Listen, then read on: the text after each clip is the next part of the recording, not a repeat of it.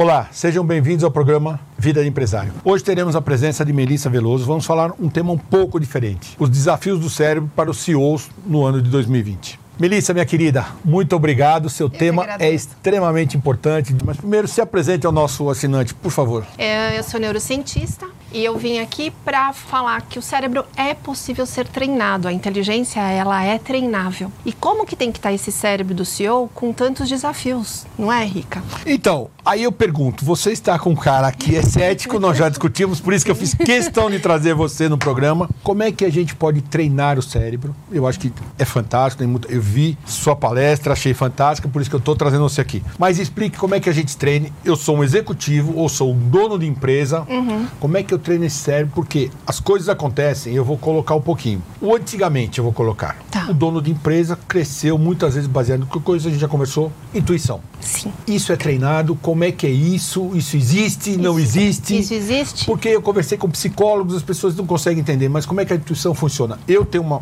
eu acredito nisso piamente. Mas agora é você que fala. A intuição mora no cérebro, sim, ela é treinável. Ela está na glândula pineal. O que, que é isso? Você vai ter que explicar agora quando falar algumas palavras tá para entender que não é palavrão. Ok. Glândula pineal, ela é responsável pelo ritmo do corpo. Então, ela tem uma captação externa e ela traz para o meu mundo interno. Por exemplo, a gravidez é sincronizada com o ano lunar. Então, a glândula pineal ela, ela é capaz de captar esse externo e trazer para o mundo interno, para equilibrar o meu ritmo interno, mas também para me trazer a intuição, que é a tal da perspicácia do Sherlock Holmes. Então, vamos é treinável. Lá. Treinável. Lógico, você é uma neurocientista, isso é uma coisa técnica, não é achismo, não, não é nada. Base científica. Base científica. Então, tudo que a gente falar aqui, eu gostaria que você explicasse, para que as pessoas entendessem lá. Então, explica, por exemplo, o empresário, uhum. ou o CEO, seja o nome que você queira dar. Tá. Como é que eu me preparo para esse mundo tecnológico, Exato. essa loucura, essa correria? Isso. Porque antigamente, o empresário ou o CEO, a coisa não era tão ágil, tanta loucura, tantas essas coisas malucas. Sim. E hoje está aí a tecnologia e o meu cérebro, eu vejo por mim, às vezes você está com muita coisa, você acaba não dormindo dormindo direito, estresse, e tudo hoje você vai no médico é estresse, antigamente não existia isso. Então, como é que isso funciona? Esse bendito coisa chamada cérebro. Ok, vamos lá. Sempre treinamos o cérebro. Só que antes da ressonância magnética, antes de 1970, nós a medicina estudava o cérebro morto, de cadáveres. A partir da ressonância magnética, graças à tecnologia, Sim. a gente estuda e vê esse cérebro em ação. Descobriu-se uma palavra, uma função do cérebro que é a neuroplasticidade. O meu cérebro ele está apto ao tempo todo se adaptar. Então, esse ritmo, todo ser humano tem capaz de acompanhar, que a tecnologia está imprimindo nas nossas vidas. E você falou do primeiro desafio, que é exatamente isso do empresário, ter o timing para essa transformação digital e tecnológica. Eu saber, eu tenho que contratar uma startup, eu tenho qual tipo de evolução, quais as coisas que eu não vou evoluir, que eu tenho que manter a tradição para eu não me perder. E isso vai ter que basear na intuição, porque são referências que a gente não tem, não passamos por isso antes. Então, quando você fala intuição, eu consigo entender, o dono consegue entender. Quando eu falo na segunda, talvez na terceira geração, eles olham pra gente e falam: Isso é loucura, isso não existe. Uhum. Entendeu? Só que, se você pegar a história, a intuição veio e fez parte do negócio. Uhum. Como é que o meu cérebro funciona nisso? Não... É essa dúvida que a gente já discutiu bastante. Essa intuição vem. Porque eu não sei, cada um tem o seu jeito. É, eu cresço a empresa, o outro cresce a empresa dele de um jeito. Eu estou falando lá de trás. Hoje, eu tenho um monte de ferramentas que me trazem a evolução da empresa, eu posso desenvolver. Uhum. Pega o meu amigo Braulio lá da Artefato, cresceu a empresa dele na intuição, na forma dele, do jeito dele. Depois veio os sobrinhos, os filhos, é tudo tecnologia, é celular, é outra coisa. Uhum. Como é que isso funciona? Funciona da mesma maneira, só que de um jeito diferente. Então, a intuição, ela existe e ela está apta. Agora a gente sabe que a gente pode treinar. Só que se eu não tiver um silêncio mental e uma conexão com o meu mundo interno, eu não vou escutar a minha intuição. Então, cada caso, Rica, é um caso.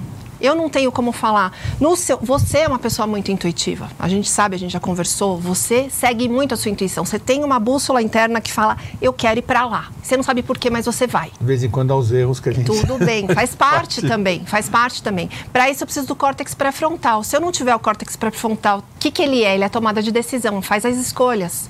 Eu também preciso saber se essa intuição, peraí, ela tá certa, ela não tá certa. Então, na verdade, o meu cérebro ele tem que estar tá em equilíbrio para eu poder ter a dose certa da intuição, a dose certa do cerebelo. O que, que é o cerebelo? É essa agilidade que eu tenho que ter para estar tá acompanhando esse momento. Por exemplo, eu sei que você faz essa parte para muitos atletas. Também. Que melhoraram. Não, sim, os resultados são bons, mas como é que você faz esse preparo? Por que falar em intuição, cerebelo, tudo é maravilhoso. Eu sei tem casos constatados que você faz com nadadoras que melhoraram. Sim. Como é que é esse preparo? Porque a minha dúvida é: eu sou nadador. Tá. Como é que eu vou. Porque natação, um segundo é muita coisa. Uhum. Como é que eu preparo esse negócio? É, tem. É, a mente é algo que é bem misterioso para todos nós. Existe o poder mental? Não existe poder mental? O poder mental existe. Só que eu tenho que. que, que como é que chama na parte científica o poder mental? Autossugestão. Meu cérebro não tem a menor ideia do que eu penso e do que eu vivencio vivencio.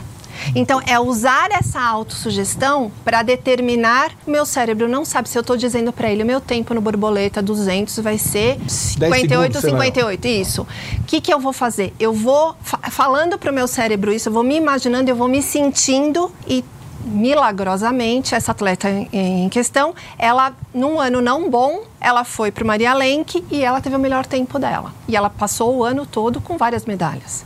Porque ela entendeu que se ela mandasse na autossugestão, cuidasse da autossugestão dela, ela teria um resultado corporal e físico. Independente o treinamento dela, lógico que eu não estou aqui falando, não é só um resultado meu, não, é resultado sim. do técnico, de toda a equipe. Mas antes disso, ela não tinha. O tempo dela estava muito ruim. É, a única diferencial que entrou fui eu foi a neural. Então, essa autossugestão foi impressionante para todo mundo, porque ela conseguiu ter um resultado surpreendente com três semanas de treinamento. Não. Ela imaginando e se, se, sentindo fazendo aquele tempo no pódio. É um trabalho psicológico. Então, não é só psicológico, é cerebral. É cerebral. Porque eu acho que o cerebral, a gente hum. também conversou isso, para mim é uma parte da fé. Não Tem. sei. Você concorda. Essa autossugestão pode ser chamada de fé. Porque a partir do momento que você acredita, você faz, você falou tudo. Então, quer dizer, você dá o apoio para que isso aconteça. Exato, só que a gente treina cerebelo, córtex pré-frontal, é parietal. Isso? Cerebelo, Dá por um exemplo, exemplo, cerebelo é o, a adaptação. Como é que eu treino? Por exemplo, com malabares. Muito bem, pergunto como. O que, que, é malabares? Bolinha? Eu não trouxe nenhum. não, não tem problema. Bolinha.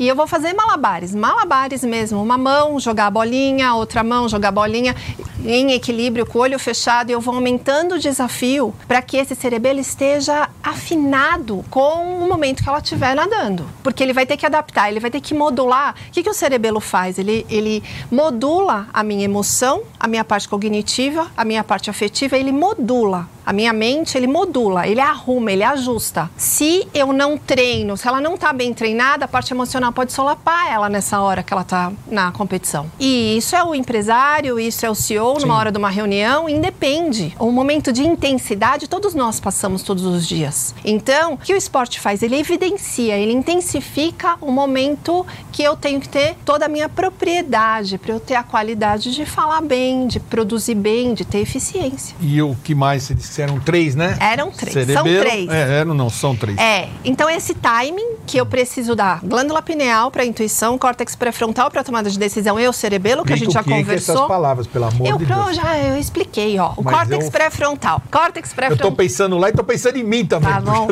Córtex pré-frontal fica na frente do cérebro, tá? É, a, é, o neocórtex, é aqui, é a última parte do cérebro que é formada. Essa parte diz respeito à tomada de decisão. Então é a minha estratégia, meu sistema inibitório, por exemplo, para eu não ser uma pessoa impulsiva. Ah, eu tive uma ideia, vou e faço, não pensei. A glândula pineal é a intuição e o cerebelo é esse ajuste, essa adaptabilidade que eu tenho, essa agilidade que eu tenho que ter. Segundo, walk the talk, coerência. Eu andar e falar, eu ser coerente. Se eu falo, não temos mais condição de ter era fake. Eu tenho que ter coerência, principalmente porque a tecnologia está aí, qualquer incoerência vai ser percebida. Como que isso acontece no cérebro? No córtex pré-frontal tem uma partezinha que chama é, córtex motor. Ou seja, a tomada de decisão e a parte motor, elas estão no mesmo lobo cerebral. Elas deveriam acontecer, eu penso e eu faço. Só que se meu córtex pré-frontal estiver muito estimulado, eu penso, penso, penso, penso, penso e perdi a hora certa de fazer. Se eu tiver com o motor muito estimulado, eu faço depois eu penso. E nem sempre isso é bom. O ideal é ter os dois estimulados de maneira igual. Só que como o cérebro era treina, era visto como morto, eu não treinei esse cérebro da maneira como ele deveria estar para eu estar na minha melhor versão, para eu poder estar com as minhas habilidades à minha disposição e à disposição da minha empresa, por exemplo. Então você está dizendo que o cérebro hoje pode ser treinado como qualquer outro tipo de treinamento que a gente faz. Exato. A neurociência diz isso. Exato, sim. E a gente que cresceu fazendo e depois pensava em como resolver. Neuroplasticidade, ele está apto a se adaptar. Fazemos agora. Por exemplo, vou dar o meu caso. Eu falava, eu vou fazer e depois eu penso em como resolver. Uhum. O que, que, é isso? Preciso treinar seu córtex pré-frontal. O que, que, é isso? Explica. Pensar antes de fazer. É, estímulo inibitório. Você, antes de você, sua via motora está muito estimulada. Então, você faz, depois você pensa. Nem sempre isso é bom. Não, Até eu por, tenho certeza absoluta. Principalmente agora na era tecnológica, que as nossas referências não servem. Tanto que minha sócia quer me matar às vezes, porque eu vou fazendo e falo para ela, já fiz, ela quer, ela quer acabar a sociedade, Ex ela quer me matar. Exato. Eu preciso pensar. Tem situações que eu preciso de agilidade, eu preciso fazer e depois eu penso. Mas tem, discriminar essas duas é muito importante. Eu preciso treinar seu córtex pré-frontal. Como que a gente treina córtex pré-frontal? Com desafios matemáticos, por exemplo. Eu preciso entender, é a sua estratégia? É o seu sistema inibitório que está muito ativo? Eu preciso te acalmar internamente. Você tem uma via, muita energia. Essa energia está sendo usada? De que maneira? Então, ansiedade no meu no meu linguajar é excesso de energia. Se você tem muita energia, ótimo, vamos prosperar com ela. Ela não está sendo usada à sua disposição da maneira como ela deveria, já que sua via motora parece que está muito ativa. Então a gente precisa dar mais vazão para essa, essa energia. Senão ela tinha. Nossa, Melissa, se você quer conhecer a Melissa, veja aqui embaixo o endereço de e-mail dela, entre em contato com ela, porque eu recomendo, realmente é muito boa. Melissa, muito obrigado Eu que de agradeço, coração. querido. Que Deus te ilumine bastante, porque o seu trabalho não é fácil. É uma delícia. E se Deus quiser, nós vamos fazer um novo programa para poder dar continuidade. Eu acho que a neurociência ela é muito vasta. Ainda é um assunto muito desconhecido. E Estou você à disposição. É com certeza será chamado, tá bom? Obrigado de coração, querida.